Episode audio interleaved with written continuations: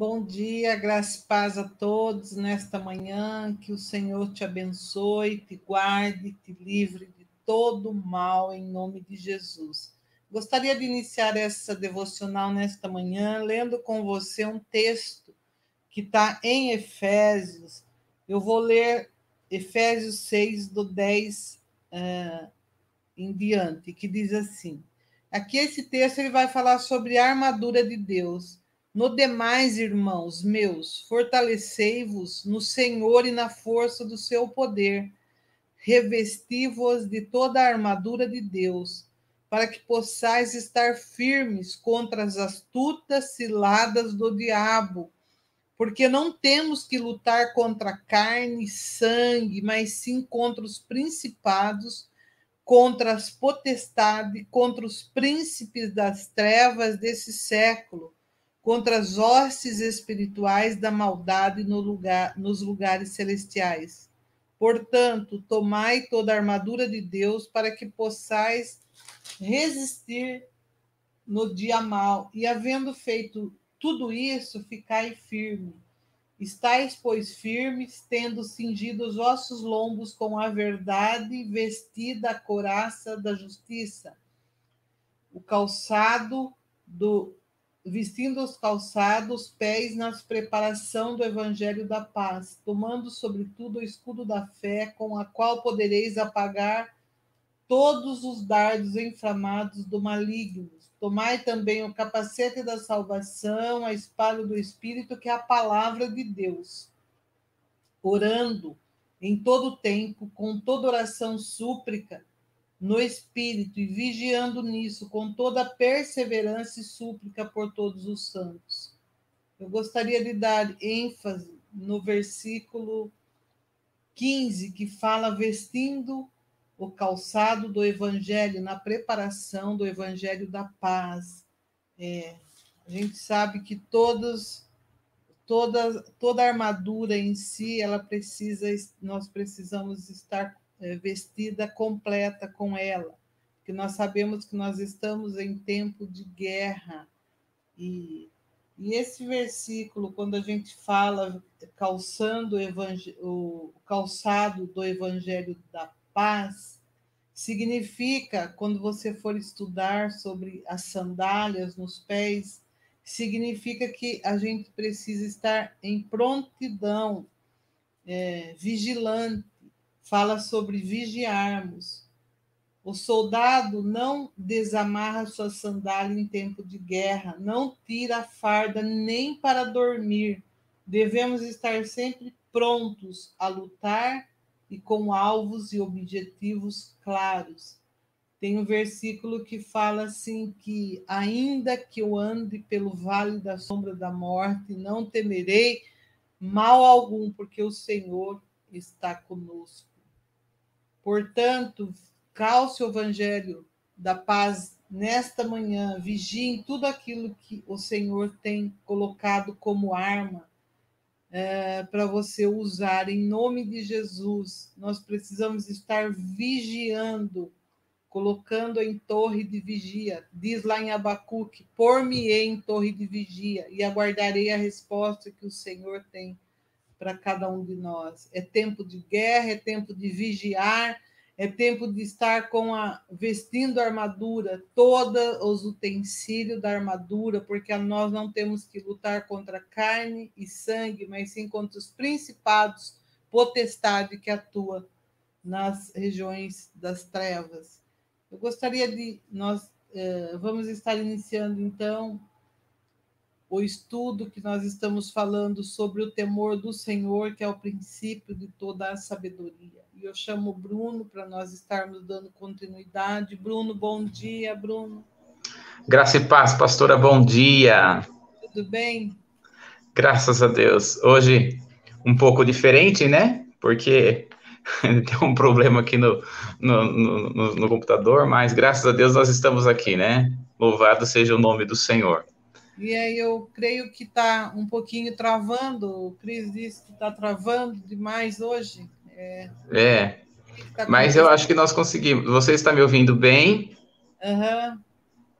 Está me vendo bem também? Estou vendo bastante. Então, amém. Glória a Deus, né? Nós estamos falando aqui sobre o temor do Senhor, né? O temor do Senhor, que é o princípio da sabedoria. Esse é o, é, é o, principal propósito nosso de estar aqui nesta manhã, né? Recebendo esta palavra que vem do Senhor, né? Que é que está sempre se renovando a nós, né? O que nós estamos fazendo nesta manhã é colocar os nossos pés, a calçar os nossos pés com o evangelho da paz. E isso é tremendo, isso é maravilhoso, né? Amém, pastora? Tá me ouvindo? Tá conseguindo me ouvir bem? Eu estou ouvindo bastante, sim, ouvindo bem. E ainda tem, você sabe que completando isso que eu estava falando sobre calçando os pés com o evangelho da paz, lá em Isaías tem o versículo 52, ainda o versículo 7, que fala assim: Quão suaves são sobre os montes os pés do que anuncia as boas novas, que faz ouvir a paz, que anuncia o bem, que faz ouvir a salvação, é, que diz Sião, o teu Deus reina. Quão suaves são aqueles que anunciam as boas novas, que calçam o evangelho da paz. É, isso aí é tremendo quando a gente para, medita sobre esse texto. E nós devemos estar vigiando mesmo, Bruno, e não podemos baixar a guarda. Nós estamos em tempo de guerra. Isso não foi diferente quando Moisés estava naquela batalha, enquanto ele estava com os seus braços erguidos, o povo vencia. Quando ele cansava e descia o braço, o que, que acontecia? O povo estava perdia a guerra, né? E ele Exatamente. precisou de Arão e Ur para sustentar o, o, os braços naquela batalha. E hoje a palavra para nós é isso. Nós estamos em tempo de guerra, nós precisamos vigiar, não baixar a guarda e precisamos de pessoas fortes ao nosso lado que tem essa percepção, esse feeling de saber que nós é, precisamos de ajuda na, nessa guerra, porque nós não podemos estar sozinhos, não é, Bruno? A gente tem que é, estar atento a tudo isso. É, exatamente, pastor. É por isso que a, a, igreja do Senhor Jesus, nesse tempo, né, ela é, é, a igreja ela é formada, né, por, de forma individual e coletiva.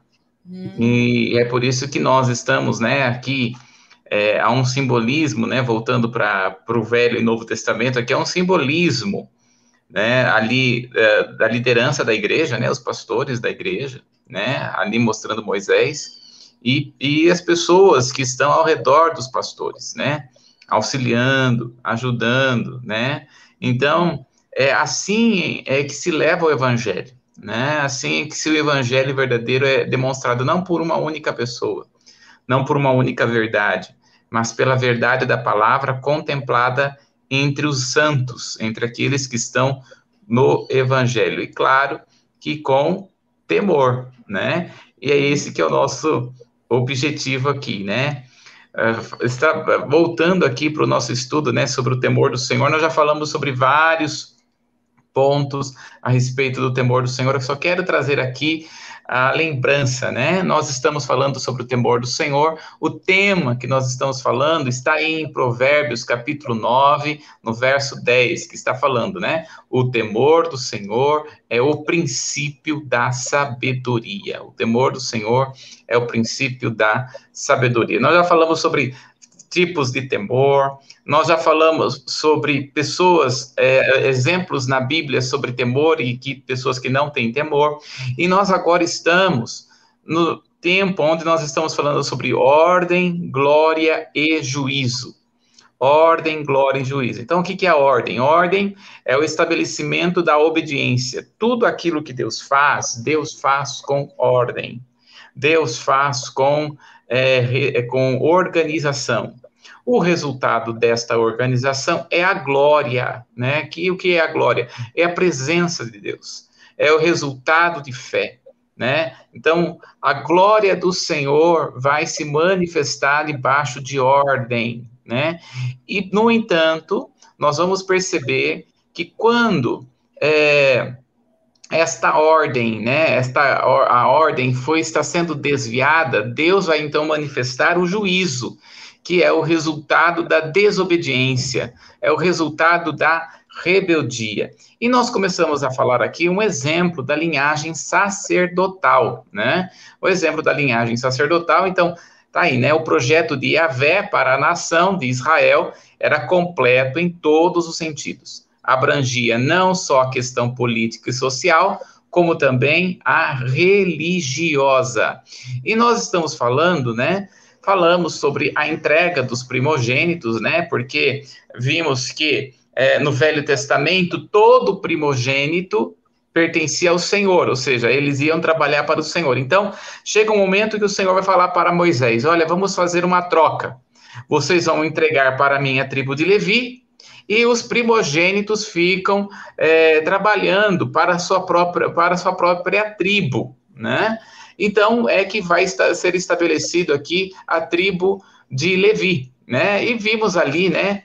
uh, essa, essa entrega, né? No próximo slide está aí, né? Assim, os primogênitos deveriam ser resgatados, isto é, seus pais deveriam pagar uma determinada importância em dinheiro como consentimento que seu filho se desobrigava à tarefa religiosa, ou seja, da parte da liderança, por ter sido atribuída aos levitas. Aí nós vimos aqui a linhagem de Levi, né? Olha aí, né? trazendo aqui para Abraão, depois de Abraão nós temos Isaac, depois de Isaac Jacó, Jacó tem 12 filhos, mais a Diná, né, que são um total de 13, né, 13 é o total dos filhos aí que de, de Jacó.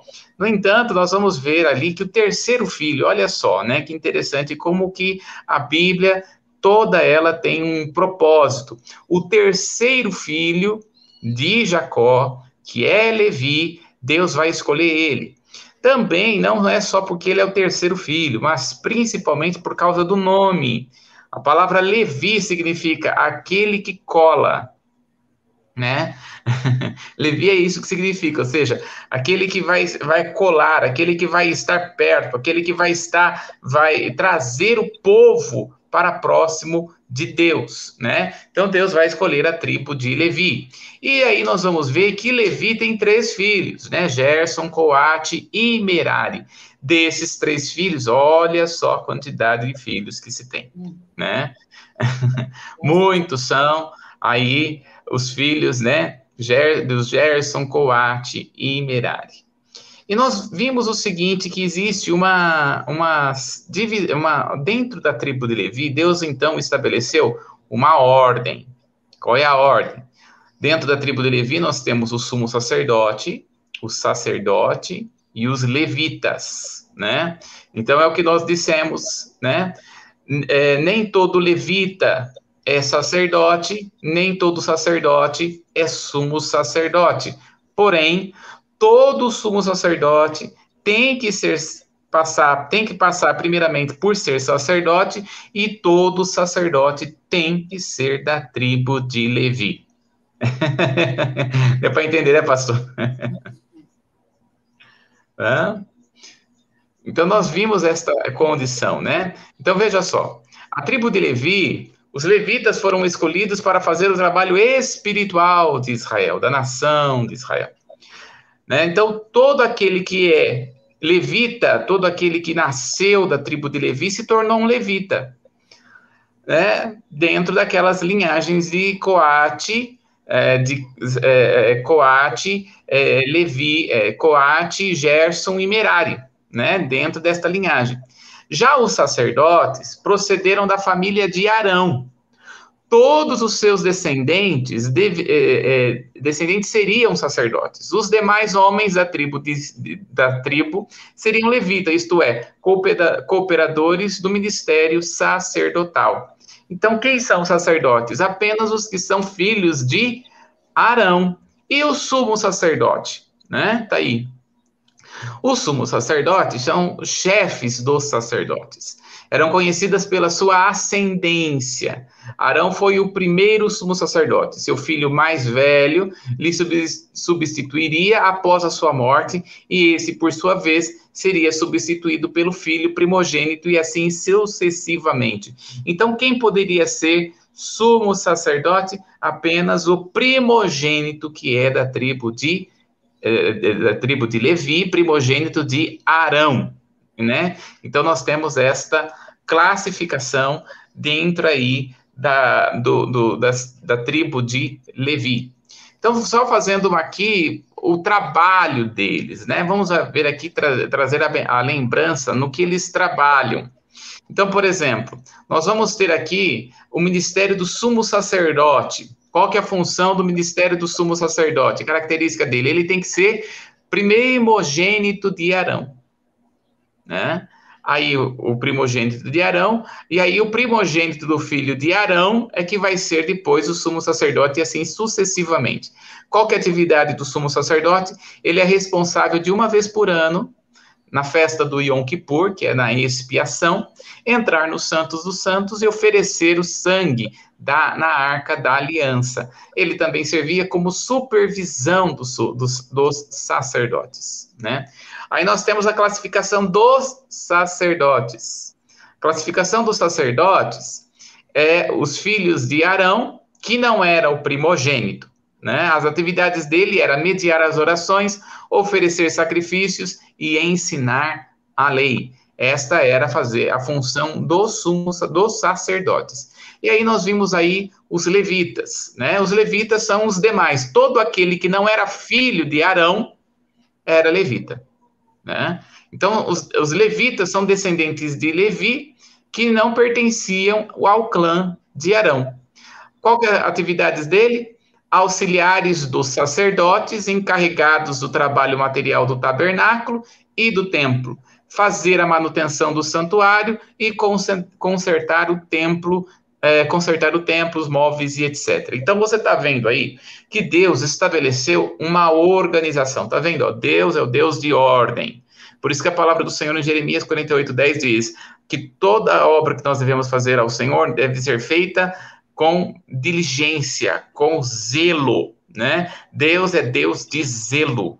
Então nós temos que fazer a obra do Senhor com zelo, porque ele é quem estabelece a organização e a ordem para todos na igreja. E aí nós vamos ver que Deus estabelece até mesmo a forma de eles estarem ao redor do tabernáculo, né? Tá aí, né? Então nós temos aí os meraritas, os uh, gersonitas e os coatitas, né? E esses é que ficavam ao, la ao lado do, do, do templo, né? Do, do tabernáculo. E na frente, no portão de frente do tabernáculo, é quem morava Moisés, Arão e os sacerdotes, ou seja, o sumo sacerdote e os sacerdotes. Vamos ver aqui quais são as funções. A pastora aqui semana, semana passada já leu esses versículos, só estamos trazendo aqui a memória desses versículos.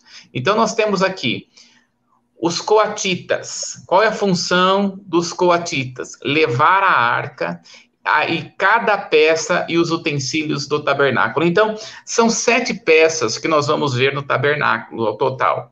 Estas peças, só quem leva era a tribo dos coatitas.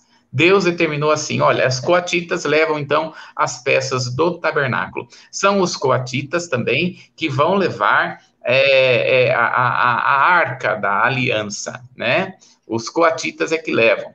E nós vamos também depois ver os gersonitas. Os gersonitas, então, primeiramente vinha é, na verdade, era assim, né? Como nós vimos, os, os sacerdotes vinham, colocavam panos nas peças, a única peça que eles não colocavam pano era na bacia de bronze, então vinha lá os, os, uh, os, os, sacerdotes e colocavam os panos, e eram cores específicas desses panos, aí vinham os coatitas, pegavam essas peças e levavam para fora essas peças do tabernáculo, aí vinham os gersonitas, e os gersonitas, eles pegavam as cortinas, os panos do tabernáculo, e aí os meraritas, e os meraritas, então, que eram os filhos de Merari, né, levavam então a, as colunas que estavam no tabernáculo. Então, tá vendo aí, né, pastora, como as coisas eram bem organizadas, não é? Tudo com excelência, tudo certinho, né? Bem distribuído. Deus dava tarefa para todos, né? tarefas com responsabilidades e cada um teria que cumprir com excelência, com zelo. Por isso que ele fala lá, acho que é Jeremias, maldito aquele que faz a obra relax, relaxadamente. Uhum. quando a gente vê como que Deus determinou todas as coisas, traz mais temor no coração, né? As coisas Exatamente. do Senhor não é de qualquer forma. Deus é um Deus de excelência. É Deus de ordem, né? Então é por isso que, e quando as pessoas falam fazer a obra do Senhor, não fazer a obra do Senhor relaxadamente, pensa que somente aqueles que pregam a palavra, aqueles que estão louvando lá no púlpito, né? Não, a partir do momento que nós pisamos ali na igreja, nós estamos com os irmãos, e quando estamos ali com os irmãos, nós necessariamente estamos fazendo a obra do Senhor. Não é, pastor? E é por isso que nós devemos ter organização na igreja, né? É, e às vezes, eu dei até um exemplo aqui, eu vou voltar a retornar nesse exemplo, né? É, quantas vezes as pessoas estão na igreja e colocam, bebem água e colocam o copinho do, na cadeira, né? No cantinho, assim, né? Pega a água e. Opa, caiu aqui. Voltando aqui. olha só. Pega e coloca o copinho na cadeira. Olha, é, ali não é lixinho, né, pastor? É. Né? Bebeu a água, joga depois o copo na lixeira. Aliás, por causa desse tempo de pandemia que nós estamos vivendo, o melhor ponto, a melhor situação é levar uma caneca, leva a sua própria caneca, né? Leva a, a, o seu próprio copo, né? Não põe ali, não, na cadeira, porque a pessoa vai embora depois, acaba esquecendo de jogar no, no, lixo, fica tão emocionado com a palavra, fica tão emocionado né, com as coisas que estão acontecendo no culto, que depois acaba esquecendo o copinho na, na, na cadeira. Então, bebeu água, pega a água, pega o copo, joga no lixo. Isso é fazer a obra do Senhor com acordo. Isso é fazer a obra do Senhor com respeito. Então, a obra do Senhor não é feita apenas para aqueles que estão no trabalho, no ministério a obra do Senhor. Ah, Jesus, espera só um pouquinho, tem gente me ligando. Sabe que não é para ligar aqui agora? Espera só um pouquinho. Só o sangue do cordeiro. Espera um pouquinho aí. Vamos lá. Muito bem. Então, quando nós estamos falando da obra do Senhor, né, pastora, é, nós estamos fazendo, buscar fazer a obra do Senhor com diligência. Agora, é, Deus estabeleceu as coisas muito bem organizadas. Vamos lá para a palavra, vamos ver aqui um exemplo. Vimos aqui, ó, Deus estabeleceu a ordem, né? Com a ordem vem a glória. Você vai perceber lá em Êxodo capítulo 40 que a glória do Senhor enche o templo. Mas por que, que a glória do Senhor enche o templo? A glória do Senhor enche o templo, porque é estabelecido ali uma ordem de Deus. Então, e, aí, e todos começam a fazer a, a, a, obra do Senhor com diligência. Vamos então para 1 Samuel, no capítulo 4, do verso 1 ao 9. Vamos ver o que acontece nesse tempo, né? Claro que está uh, que nós vamos ver muitos anos depois, né, do tabernáculo, e nós estamos vendo aí na época de Samuel. Vamos lá, para 1 Samuel, capítulo 4, do 1 ao 9. E veio a palavra de Samuel a todo Israel. Israel saiu ao encontro, a peleja aos filisteus, e se acampou junto a Ebenezer. E os filisteus se acamparam junto a Afeca. E os filisteus se dispuseram em ordem de batalha para sair de encontro a Israel. Estendendo-se a peleja, Israel foi ferido diante dos filisteus, porque feriram na batalha, no campo, uns quatro mil, mil homens. E tornando o povo ao arraial, disseram os anciões de Israel: Por que nos feriu o Senhor hoje diante dos filisteus? Tragamos desse Ló a arca do concerto do Senhor e venha no meio de nós, para que nos livre da mão dos nossos inimigos. Enviou, pois, o povo a Siló e trouxeram de lá a arca do concerto do Senhor dos exércitos, que habita entre os querubins. E os dois filhos de Eli, Ofini e Finéias, estavam ali com a arca do concerto de Deus. E sucedeu que, vindo a arca do concerto do Senhor, ao arraial, todo Israel jubilou com grande júbilo, até que a terra estremeceu. E os filisteus, ouvindo a voz do júbilo, disseram: Que voz de tão grande júbilo é essa no arraial dos hebreus? Então souberam que a arca do Senhor era vinda ao arraial, pelo que os filisteus se atemorizaram, porque diziam: Deus veio ao arraial, e diziam mais: Ai de nós, que tal nunca su sucedeu antes. Ai de nós, que nos livrasse das mãos desse grandioso Deus. Estes são os deuses que feriram aos egípcios, como todas as pragas junto ao deserto. Esforçai-vos e sede homens, ó filisteus, para que porventura não venham a servir aos hebreus como eles serviram a vós. Sede, pois, homens, e pelejai. Pastora, pode ler até o verso 11. Então pelejaram os filisteus, Israel foi ferido e fugiram cada um para sua tenda, e foi tão grande o estrago que caíram de Israel trinta mil homens de pé. E foi tomada a arca de Deus, e os dois filhos de Eli, Ofini e Finéias, morreram. Olha só como que nós vamos ver. Então Deus estabelece a, a ordem, uma organização. Aqui o povo já estava fazendo da arca do Senhor como se fosse uma é, uma mágica, né? Um objeto mágico, né? E eles estavam aqui e, e, e, diante de uma situação, diante de uma batalha, diante de uma guerra, vamos lá trazer a arca do Senhor. Aí trouxeram então a arca do Senhor para aquela batalha, para aquela guerra. No entanto, a arca do Senhor foi tirada do meio do povo de Israel. E olha só o, que vai acontecer, né?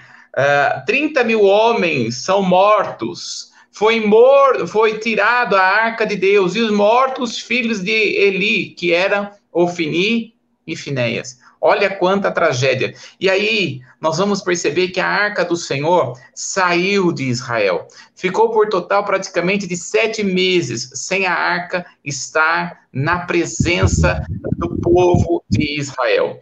Dá uma olhadinha lá em 1 Samuel capítulo 7, porque a arca fez um, um caminho, fez uma, uma, uma, viagem entre os filisteus. E depois da, desta viagem, a, a arca volta para os homens de Israel. Mas dá uma olhadinha aí, 1 Samuel capítulo 7, verso 1 e verso 2. Então vieram os homens de Kiriat e Jearim, e levaram a arca do Senhor e a trouxeram à casa de Abinadab, no outeiro, e consagraram Eleazar, seu filho, para que guardasse a arca do Senhor. E sucedeu que desde aquele dia a arca ficou em Kiriat e Jearim, e, e tantos dias se passaram que chegaram até vinte anos, e lamentavam toda a casa de Israel após o Senhor. Olha só, quando nós observamos aqui, a arca chega, ela faz aquela viagem, fica sete meses entre os filisteus, aí a arca é levada novamente para o povo de Israel. Quando a arca do Senhor chega ali, ele vai primeiramente chegar na cidade levita, que é chamada de Bet-Semes, e aí quando chega nessa cidade de Bet-Semes, é, eles vão querer saber o que está dentro da arca, eles abrem a arca, morrem, e aí eles dizem: olha, é melhor levar essa arca para outro lugar. E eles levam a arca para a região de Kiriat Jearim.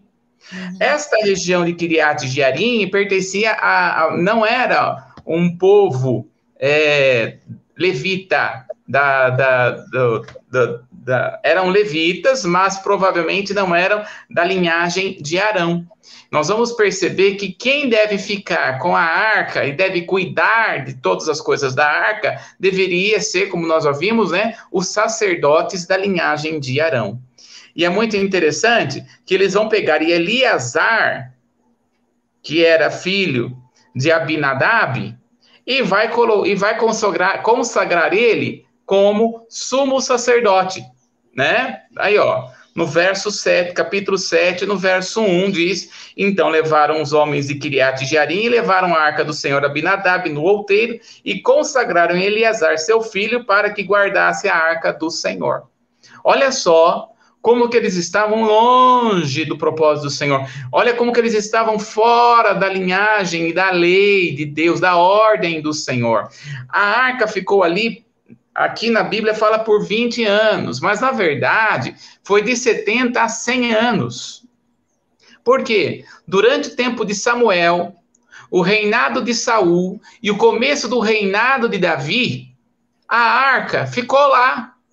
Olha, Saul reinou 40 anos. É, Samuel também ficou ali é, vivendo. Então, nós vamos ver que um total entre 70 a 100 anos, a arca do Senhor ficou em Kiriat e Jearim.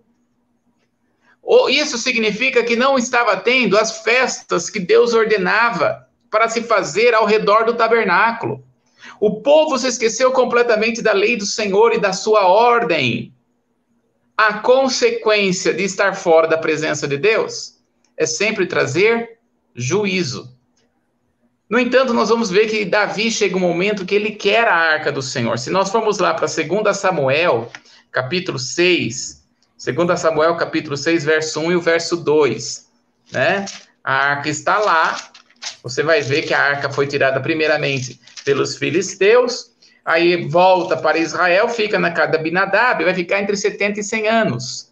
Dá uma olhadinha aí, 2 Samuel capítulo 6, verso 1 e o verso 2.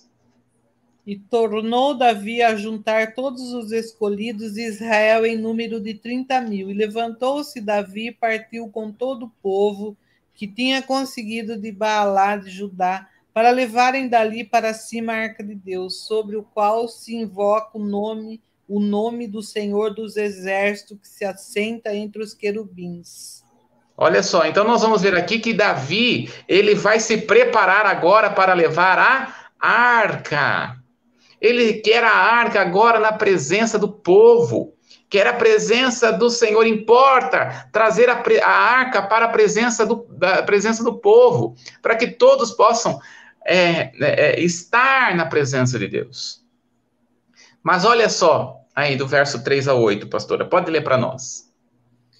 E puseram a arca de Deus em um carro novo e a levaram da casa de Abinadab, que está em Geba, e Uzá e Aiô, filho de Abinadab, guiavam o carro novo. E levantando-o da arca de Abinadab, que está em Geba, com a arca de Deus, Aiô ia diante da arca. E Davi e toda a casa de Israel alegravam-se perante o Senhor com toda sorte de instrumentos de madeira, de faia, com harpas e com saltérios, e com tamborins, e com pandeiros, e com símbolos. E chegando à eira de Nacon, estendeu-os a mão à arca de Deus e segurou-a, porque os bois a deixavam pender. Então a ira do Senhor se acendeu contra Uzá, e Deus o feriu ali por por esta imprudência e morreu ali junto à arca de Deus. E Davi se contristou, porque o Senhor abrira rotura em Uzá, e chamou aquele lugar Pérez Uzá até o dia de hoje. E temeu Davi ao Senhor naquele dia e disse: Como virá a minha arca do Senhor? Como virá a minha arca do Senhor? Então, olha só, quando nós observamos aqui a palavra, nós vamos ver que eles tinham pegado, colocaram a arca num boi, né? Colocaram a arca ali num, num lugar, uh, numa, num, em um lugar ali de, é, numa carroça, né? Vamos dizer assim, para levar a arca até, até Jerusalém. E eles estavam felizes, alegres, contentes, sorridentes e fazendo uma grande festa por levar a arca. Mas daí, de repente, numa pedra no meio do caminho, né? A arca quase cai. E Uzá põe a mão na arca. E quando ele põe a mão na arca, ele morre imediatamente. Olha só. Por que que Uzá morre? Provavelmente, Uzá era da tribo de Merari. Se a gente for para 1 Crônicas, capítulo 6, verso 29, é, está falando sobre um Merari. Era comum nas mesmas tribos as pessoas utilizarem os mesmos nomes. Dá uma olhadinha aí, pastora. 1 Crônicas, capítulo 6, no verso 29. É, nós vamos ver aqui é, sobre um Merari, que não é este Merari que está falando. Porém, Aliás, não é, não é, não é usar este usar que a Bíblia está falando. No entanto, era comum as pessoas da mesma tribo usar este nome. Dá uma olhadinha aí, 1 Crônicas, capítulo 6, no verso 29. Os filhos de Merari, Mali, seu filho Li, Li, Libni, seu filho Simei, seu filho Uzá. Olha só. Então, quando nós olhamos aqui, na tribo de Merari, existe uma pessoa que se chama Uzá. E provavelmente este Uzá que morreu era da mesma tribo de Merari, porque era comum as tribos, as pessoas da mesma tribo usar um nome. Então, o que, que nós vemos? É, possivelmente, é, Uzá era um levita, mas ele não era uma, da tribo de Coate. Quem era para levar a arca do Senhor? Era para ser um levita. E não é qualquer levita. Era para ser um levita da tribo de Coate, do clã de Coate. No entanto, nós vamos ver que eles estão fazendo. Mas eles não pegaram na arca para colocar na carroça? Sim, mas no momento em que eles colocam a, a, arca na carroça, não estava tendo culto. A situação é quando eles começam a andar e a festejar para levar a arca do Senhor para Jerusalém, é um momento de culto. E porque ali era momento de culto e estava a pessoa fazendo errado, no momento errado, do jeito errado, que não era que Deus mandou, então Deus manda. Deus manda fogo. Deus manda juízo.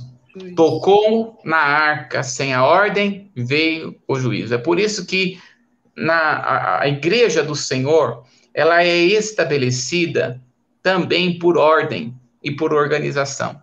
Quando nós estamos falando de culto ao Senhor, nós estamos falando de fazer de um jeito que Ele mesmo faz.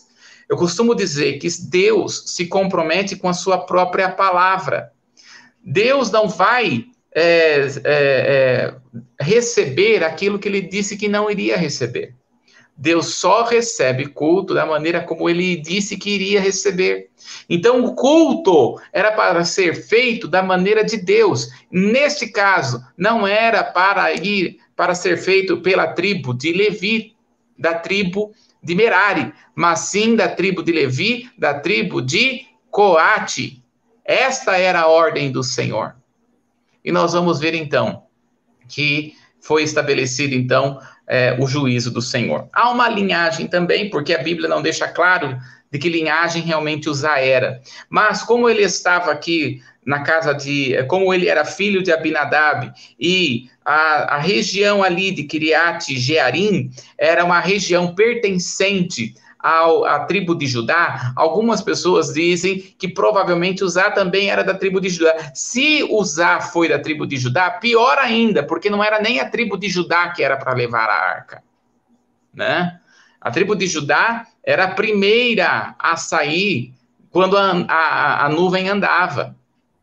De qualquer forma, a palavra do Senhor está mostrando que Deus estabeleceu juízo porque não, não, estavam, não estavam dentro da organização de Deus, não estavam dentro da ordem de Deus. Isso, por que, que Deus vai se revelar desta forma? Porque Deus está trazendo temor ao coração do povo. A presença do Senhor não pode ser levada de qualquer forma. A presença do Senhor não pode ser levada de qualquer maneira. A presença do Senhor deve ser levada com temor. Por isso que ele está dizendo: o temor do Senhor é o princípio da sabedoria. Então, a forma de nós andarmos em sabedoria na presença do Senhor e vivermos de acordo com a vontade do Senhor é de acordo com a ordem já estabelecida dentro das Escrituras. Né? Então, nós vamos, estamos vendo aqui como é, então, estabelecida a ordem do Senhor. E quando nós observamos a palavra, né, Davi vai estudar, não é? Davi vai buscar a presença do Senhor, e aí então ele começa a perceber: peraí, a arca do Senhor tem que ser levada de forma correta. Então, olha só, Lá, volta comigo para 2 Samuel no capítulo 6. Eu não coloquei aí no slide, mas vamos ler porque nós temos um pouquinho de tempo. 2 Samuel capítulo 6. E nós vamos ler aí do verso é, do verso 10 até o verso 19. Olha só. E não quis Davi retirar para si a arca do Senhor para a cidade de Davi, mas Davi a fez levar à casa de Obed-Edom, o geteu. E ficou a arca do Senhor em casa de Obed-Edom, o geteu, três meses, e abençoou o Senhor a Obed-Edom e toda a sua casa. Para só um pouquinho aí, pastora. Uhum. Só. A gente vai ver que a arca do Senhor ficou na casa de Obededom, da casa de Abinadab, por praticamente 100 anos. Né? Praticamente 100 anos. E a arca ali na casa de Abinadab não fazia diferença nenhuma. Mas quando chega aqui a casa de, do Geteu, né? Chega aqui na casa de Obededom o Geteu, né? É, Fica três meses a arca do Senhor ali. E nesses três meses, Deus faz coisas extraordinárias na vida, na casa de Obededon. Deus, obede... Deus abençoa a casa de Obededon em três meses. O que não aconteceu na vida de Abinadab, aconteceu com Obed-Edom. Por quê? Temor. Possivelmente ele recebeu a arca do Senhor e recebeu a arca do Senhor com temor ao Senhor e não como se fosse um objeto mágico. E aí está, por que que Uzá estendeu também as mãos? Uzá, nós vamos ver que ele é filho de Abinadab. Ele estava acostumado com a arca, ele já estava acostumado com aquele objeto. E por que ele estava acostumado, a religiosidade estava no coração, ia de qualquer forma. Quantas pessoas nós conhecemos na igreja que está anos na igreja e diz assim: ah, eu estou há 200 anos na igreja, parece que não acontece nada na minha vida, mas aquela pessoa que acaba de chegar na igreja começa a receber bênçãos sem medidas. Por quê? Temor ao Senhor. Busca o Senhor. Enquanto um está falando, né, está dizendo que se tem ou não tem de entregar o dízimo, o outro que é novinho faz pouquinho tempo já entrega o dízimo com muita alegria. E esse recebe a bênção do Senhor, porque tem temor ao Senhor. Por favor, então nós vamos ver que nesses três meses, Davi vai estudar, vai buscar as escrituras de como deve ser levado a arca do Senhor. Pode continuar lendo, pastora. E ficou. Ai, agora o 12, né? Então avisaram Isso. a Davi, dizendo: Abençoa o Senhor a casa de Obed-Edom e tudo quanto tem, por amor da arca de Deus. Foi, pois, Davi trouxe a arca de Deus para cima da casa de Obed-Edom, a cidade de Davi, com alegria. E sucedeu que, quando os levaram a arca do Senhor tinha dado seis passos, sacrificava ele bois e carneiros cevados. E Davi saltava com todas as suas forças diante do Senhor. Estava Davi cingido de uma éfoda de linha, de linho.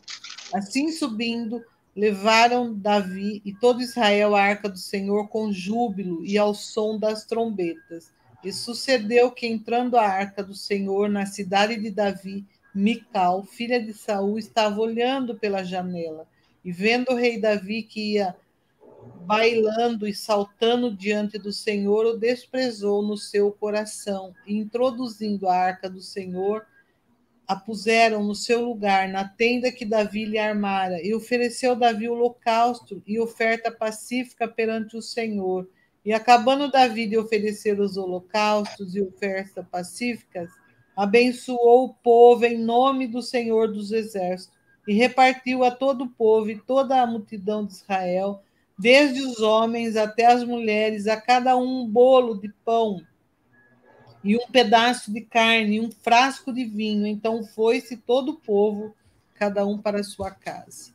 Muito bem, então quando nós observamos aqui, Davi ele vai estudar por três meses e como levar a arca. E aí então, aqui não está muito detalhado, mas quando nós olhamos, por exemplo, para Segunda Crônicas, no capítulo 13, que está falando é, exatamente sobre, é, é, é, sobre essa, é, essa passagem, né?